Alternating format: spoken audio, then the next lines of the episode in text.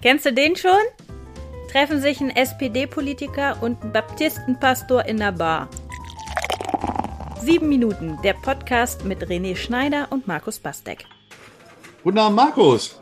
Nee, komm mal bei nicht bei hier. Ja, mal. frei in der Theke. Ach, wunderbar, wieder hier zu sein. Und ähm, Familie und Freunde kannst du dir ja nicht, doch, ne, Familie kannst du dir nicht aussuchen, Freunde kannst du dir aussuchen, aber so oder so. Wo ich immer überlege, so als Politiker, Stichwort Klüngel. Da kommt ja oft der Vorwurf, da gibt es Politiker, die tun nichts anderes, als Familie und Freunde zu bevorzugen. Was glaubst du, Markus? Ist es nicht irgendwie menschlich, dass man sich privat und beruflich am liebsten mit Leuten umgibt, die, die man kennt? Ist das nicht vollkommen normal? Das ist ein bisschen eine Typfrage, ne? Ob man sich mit seiner Familie auch beruflich umgibt. Ja, nimm mal vielleicht mal Familie raus. Aber wenn ich, wenn ich gefragt werde, hör mal, äh, wo würdest du hingehen und dir äh, ein neues Paar Schuhe kaufen? So, dann würde ich doch äh, den vorschlagen, den ich kenne.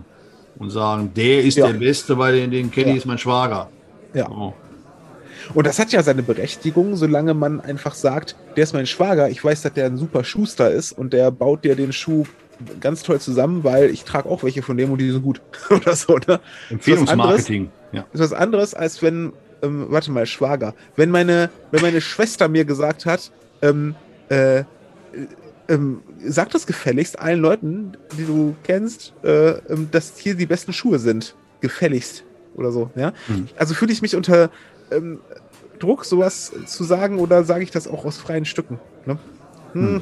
Ja, verstehe ich. Und dann gibt es ja noch, ich sag mal, das, das Zwischending oder noch eine, eine Stufe drauf. Jemand kommt und sagt, pass auf, wenn du dem Markus erzählst, wie gut ich bin. Ob das jetzt stimmt oder nicht, ist ja egal, ne, René? Aber wenn er dann die Schuhe kauft bei mir, kriegst du 5 Euro ab. Ja. Dann wird es ja noch krummer, aber der, der Sprung beim Politiker oder bei der Politikerin ist ja dann der, dass ich in meinem Amt, in dem ich bin, anfange, Leute zu bevorzugen. Da geht es dann meistens um ein bisschen mehr als 5 Euro.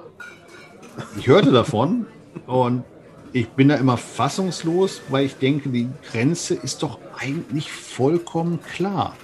Also da, wo ich mich doch bereichere selber, beziehungsweise ich würde gar nicht auf die Idee kommen, irgendwelche Verwandtschaft bei irgendwas reinzudrücken, zu drängen, wie auch immer.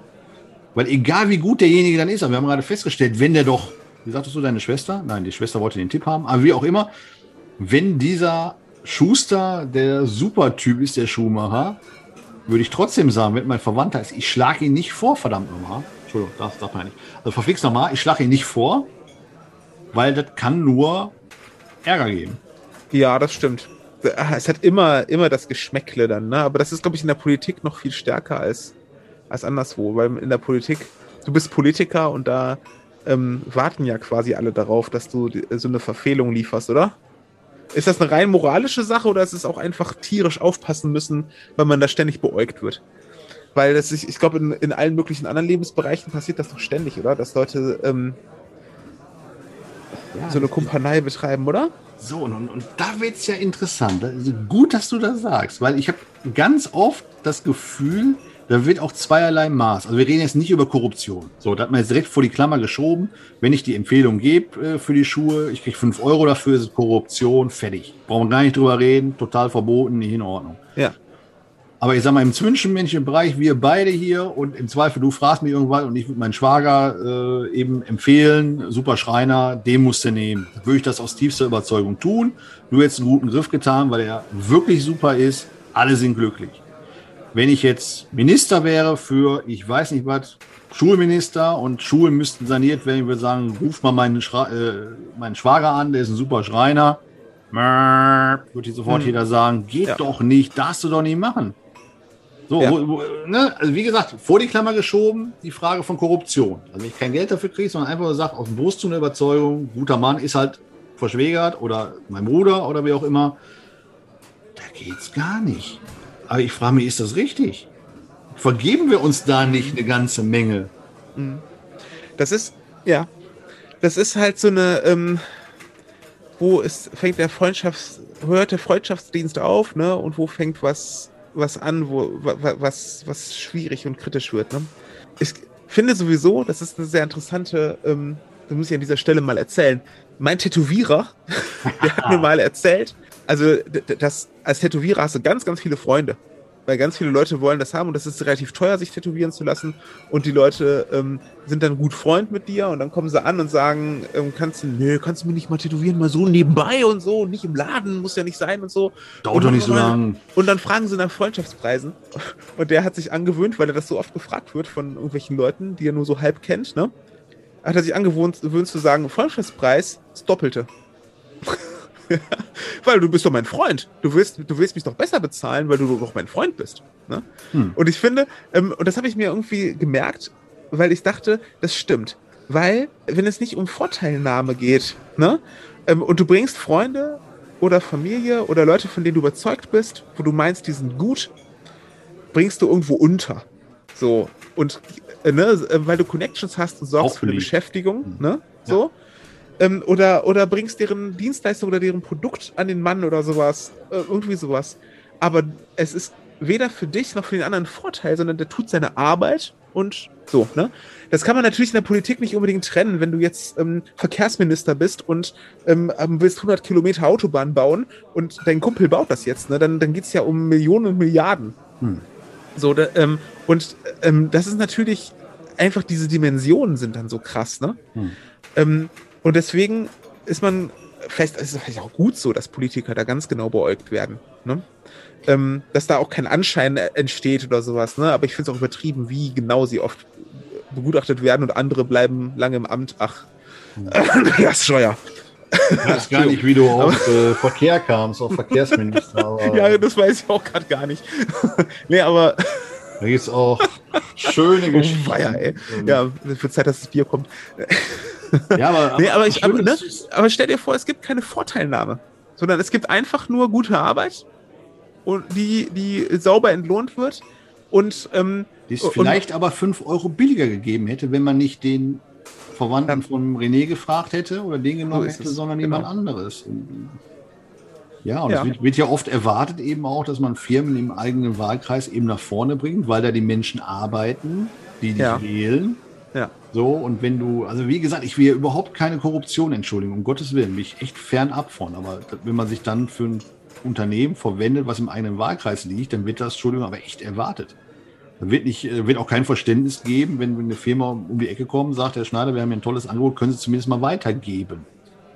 So, wobei ich mache mir da mittlerweile, noch nicht passiert, aber äh, würde mir da Gedanken machen, weil schon allein das Weitergeben nach dem Motto, mhm. der will da was äh, in, in deren Sinne fingern. So, ich sag mal, hier auf der niedrigsten Ebene sozusagen im Stadtrat gibt es ja die, das Vorliegen von Befangenheitsgründen. Also gibt es einen Tagesordnungspunkt, bevor es losgeht, ähm, wo gefragt wird, gibt es äh, Vorliegen von Befangenheitsgründen zu einzelnen Tagesordnungspunkten. Also sprich, äh, wenn du befangen bist, ich sag mal, einfachste wäre halt eine Auftragsvergabe an einen örtlichen äh, Handwerker und wenn dieser Handwerker zufälligerweise auch im Stadtrat sitzt, dann müsste der natürlich die Hand heben und sagen, nee, also bei dem Punkt kann ich nicht mitstimmen, weil ich würde mir selber quasi den Auftrag ja. zuschieben. Und manchmal hast du halt so, so Punkte, wo du es nicht genau weißt und da ist eigentlich, und das finde ich sehr nachvollziehbar, schlichtweg die Frage, habe ich da einen persönlichen Vorteil von Ja oder Nein? Ja. Also ich persönlich habe ich dann einen Vorteil von, wenn dieser Handwerker den Auftrag kriegt. Nein, habe ich ihn nicht, weil ich bin nicht korrupt, ich kriege kein Geld von ihm, weil ich für ihn stimme. Ich weiß, er ist gut, deswegen stimme ich für ihn und ich habe auch sonst keine Vorteile. Also diese Frage von Befangenheit ist, glaube ich, nochmal ja.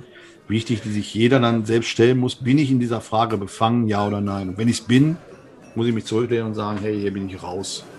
Und mein, weißt du, mein frommer Wunsch ist ja einfach, dass, ähm, und ich glaube, kommunal würde das sogar gehen, im Bund wirst du es wahrscheinlich nie erreichen, aber kommunal könnte das gehen, dass man einfach den Politikern oder allen, allen Leuten, die politisch aktiv sind, das Vertrauen entgegenbringt, dass sie das, das Beste für die Gesellschaft wollen und, und dass sie ähm, auf eigene Vorteilnahme verzichten, weil sie, wenn sie zum Beispiel Mandat haben, auch gut entlohnt werden sowieso oder so, ja, und dass sie sagen, ich, ähm, ich brauche das nicht und ich möchte das nicht und ich bin eine ehrliche Haut es braucht Politiker, die wie dich, sage ich jetzt mal ganz schleimig, die, die, das, die das auch verkörpern, ja, aber, ähm, aber wenn das Vertrauen da wäre, da sind wir wirklich auf Bundesebene, ist noch weit weg, weil da wird einfach mit so viel Geld gespielt, da werden Leute einfach irgendwann käuflich, ne?